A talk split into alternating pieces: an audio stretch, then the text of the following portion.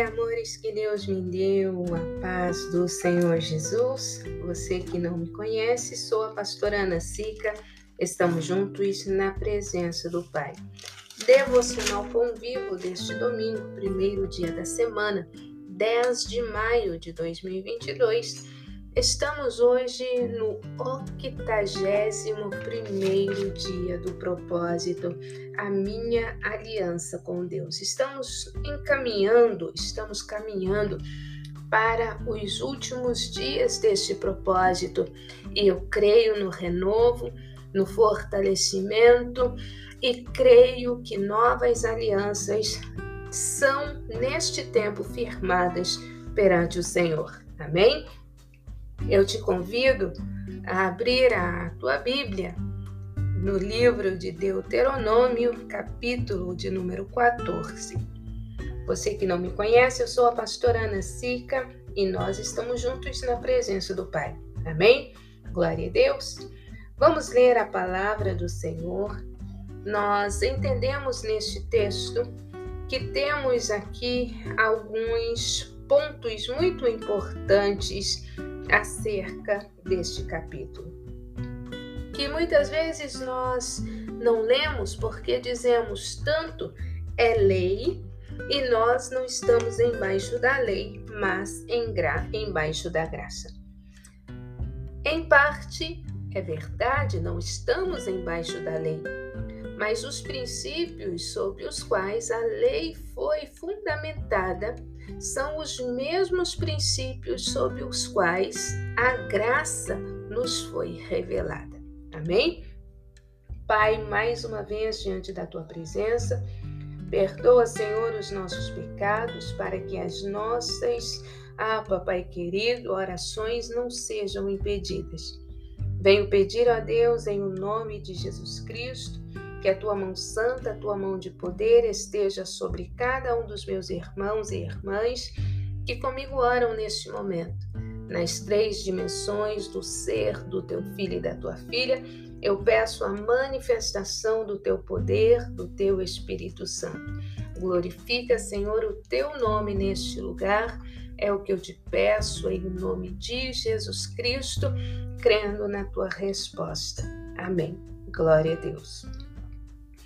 Existe neste texto, neste capítulo, dois temas muito importantes que desejo meditar um pouquinho com você.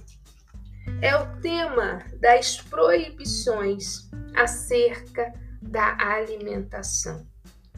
Deus estabeleceu para o seu povo animais que seriam considerados puros, ou melhor, limpos e imundos. E a segunda parte deste capítulo, a partir do versículo 22, nós vamos mais uma vez refletir sobre as primícias, sobre o dízimo para o serviço na casa do Senhor. Deus não precisa de dinheiro. Ele é o dono de todas as riquezas da terra, mas os seus servos e também as suas ovelhas, o seu rebanho, assim o necessitam. Vamos ler versículo a partir do versículo 1, que diz assim: Filhos sois do Senhor vosso Deus. Filhos sois do Senhor vosso Deus. Não vos dareis golpes, nem poreis calva entre os vossos olhos por causa de algum morto, porque és povo santo ao Senhor, ao Senhor teu Deus. E o Senhor te escolheu de todos os povos que há sobre a face da terra, para lhe seres o seu povo próprio. Nenhuma abominação comereis. Quem come, come para satisfazer um desejo ou uma necessidade. Guarde bem isto. Quem come, come para satisfazer um desejo ou uma necessidade. Nós vemos com base nestes primeiros versículos que nós lemos, que começa dizendo: Filhos sois do Senhor. Nós precisamos reconhecer a posição de filhos, mas também de servos, exatamente como Cristo. Cristo, Deus Filho Todo-Poderoso, deixou o seu trono de glória para servir não na qualidade de escravo, mas na qualidade daquele que se doa. Cristo se doou à humanidade para que a humanidade pudesse assim comer um alimento espiritual genuíno, pão vivo, sem fermento. Quando nós vemos o nosso Deus, nós precisamos entender que Ele é Criador. Quando nós vemos Senhor, nós precisamos entender que Ele é Senhor de todo o universo.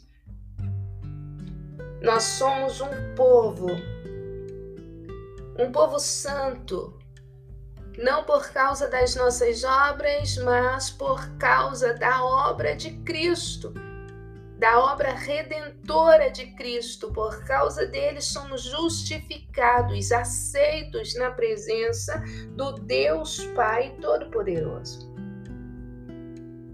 E o Senhor está dizendo: olha, meus filhos, meus servos, não comam coisa alguma que seja a mim abominável. Deus fala com filhos e servos, com servos e filhos, porque tem pessoas que dizem: Eu sou a filhinha amada, então eu posso tudo, eu sou o filhinho amado, nada me é proibido. Não é bem assim. Nós temos regalias de filhos, mas nós temos também responsabilidades de filhos. Quando nós lemos estes primeiros versículos, nós vemos a preocupação de Deus em fazer com que o seu povo esteja apartado ou afastado de rituais de culto aos mortos. Prática muito comum naqueles dias e também nos nossos dias por muitas religiões mas uma prática a qual é extremamente abominável ao nosso Deus. Nós vamos ver que no nosso, nos nossos dias, poucas são as religiões que cultuam a vida, que defendem a vida enquanto um tempo determinado sobre esta terra, o qual não voltará mais. Muitas pessoas acreditam em reencarnação, muitas pessoas acreditam que os santos fazem milagres, mas nós aprendemos pela palavra do Senhor que o Senhor nos deu uma vida, ele nos deu um tempo determinado para que a nossa eternidade com ele seja confirmada. Porque se esta eternidade com o Pai não for confirmada nesta vida, nós estaremos condenados à separação eterna. Enquanto estamos sobre a face da terra, nós temos duas missões. A primeira é confirmar a nossa salvação que já foi alcançada, conquistada por Cristo. A segunda missão é fazer com que, através do nosso testemunho, vidas se acheguem à presença do Senhor e sejam salvos por Ele. Temos a oportunidade a cada novo amanhecer de praticarmos a palavra do Senhor, confirmando assim, em o nome de Jesus Cristo, a nossa salvação, porque Jesus vai dizer: na vossa paciência ou na vossa perseverança possuir a vossa alma. Nós vemos a reprovação de Deus em tudo aquilo que era alimento morto, misturado com sangue.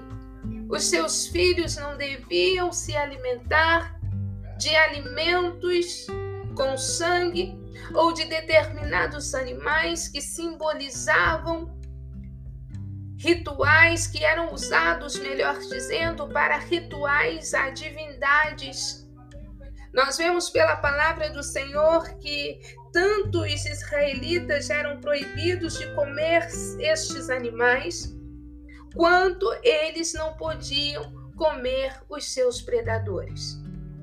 O contato com as coisas impuras, o contato com aquilo que não provém da vontade do Senhor, a vontade ou a necessidade de determinados alimentos, nós precisamos avaliar se elas não nos levarão a um enfraquecimento espiritual ou mesmo a adoecer o nosso corpo físico.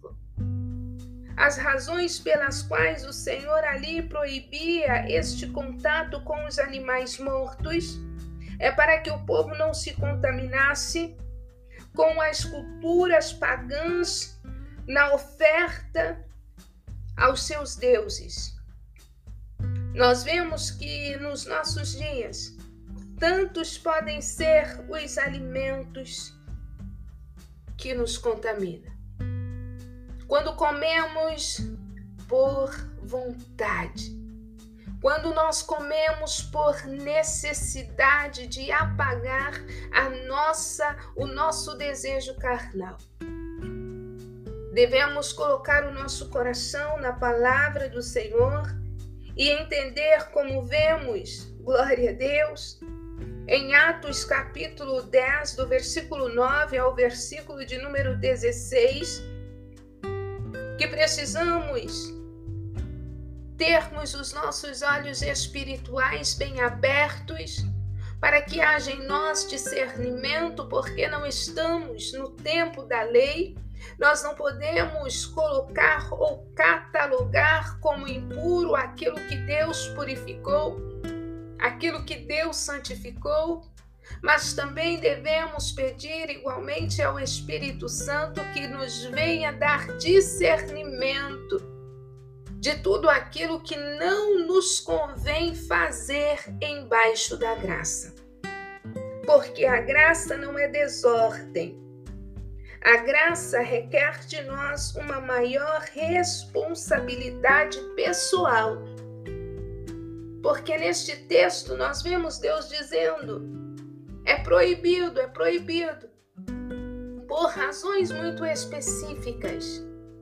Também nos nossos dias, nós somos convidados a não nos entregarmos aos prazeres desta vida. Que nós não venhamos comer indiscriminadamente, seja por fome, por necessidade ou por vontade, mas que venhamos comer com os olhos espirituais a palavra do Senhor em Gálatas 5 vai nos dizer que os beberrões e a glutonaria, a bebedice e a glutonaria são dois pecados que podem nos levar ao inferno. Portanto, não é só o adultério, não é só o assassinato, não é somente a idolatria. Nós vemos que a Bíblia é muito coerente. Existem alimentos que vai tirar a nossa lucidez. Existem alimentos que irão acentuar desejos e encorajar-nos a ter expressões e comportamentos libidinosos.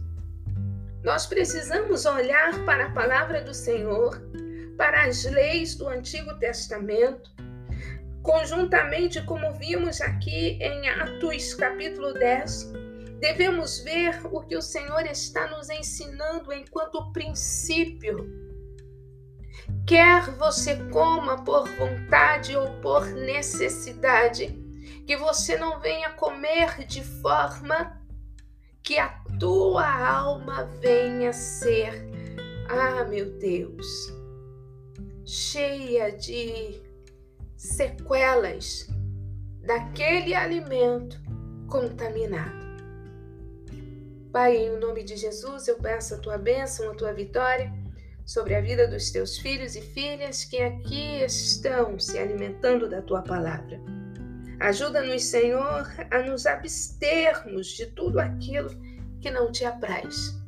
Ajuda-nos, papai querido, a estarmos cada dia mais com os olhos espirituais abertos, com os nossos olhos atentos, para que venhamos compreender o alimento com o qual nós venhamos alimentar a nossa alma e também o nosso corpo físico. Neste primeiro dia da, da semana, ó Deus, eu coloco diante do Senhor todas as famílias aqui reunidas. Coloco diante de Ti, Papai querido, Pai bendito, a família paterna, materna, do cônjuge, de cada um de nós que aqui estamos, pedindo abençoe os relacionamentos de proximidade, de distância, de cada um dos teus filhos e filhas. Pai, em o nome de Jesus, que todo laço do maligno, que toda desordem, que toda confusão, intriga, indiferença seja repreendido de dentro desta casa.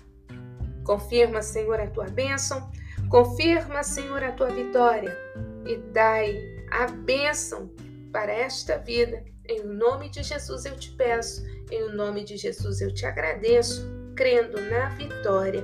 Amém. Glória a Deus, o Senhor te abençoe e te guarde.